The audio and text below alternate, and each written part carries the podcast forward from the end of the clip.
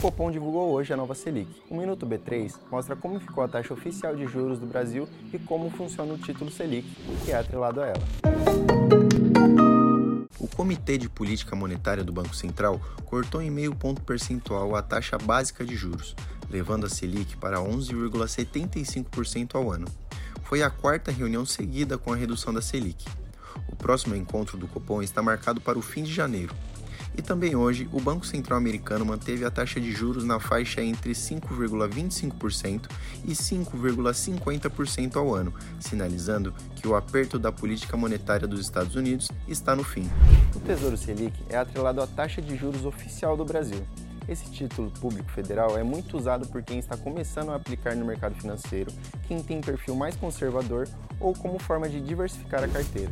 As principais vantagens desse título são a alta liquidez, o baixo risco e a rentabilidade maior do que a da poupança. E com a Selic em patamares elevados, como agora, a rentabilidade do Tesouro Selic se torna muito mais atrativa. Esse é um investimento muito utilizado, por exemplo, para a reserva de emergência, aquele dinheiro que você guarda para algum imprevisto. Em compensação, o título não sofre tantas variações. Isso diminui a possibilidade de rendimentos mais altos e em cenários de Selic baixo, como na pandemia, o retorno também é mais baixo.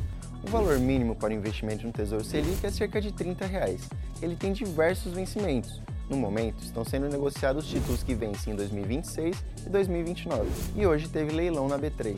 Foram arredondadas cinco áreas em portos do Paraná, Rio Grande do Sul e Alagoas. Juntos, os cinco contratos devem gerar investimentos na ordem de 965 milhões de reais. E não se esqueça de seguir a B3 em todas as redes sociais. Boa noite, bons negócios e até amanhã.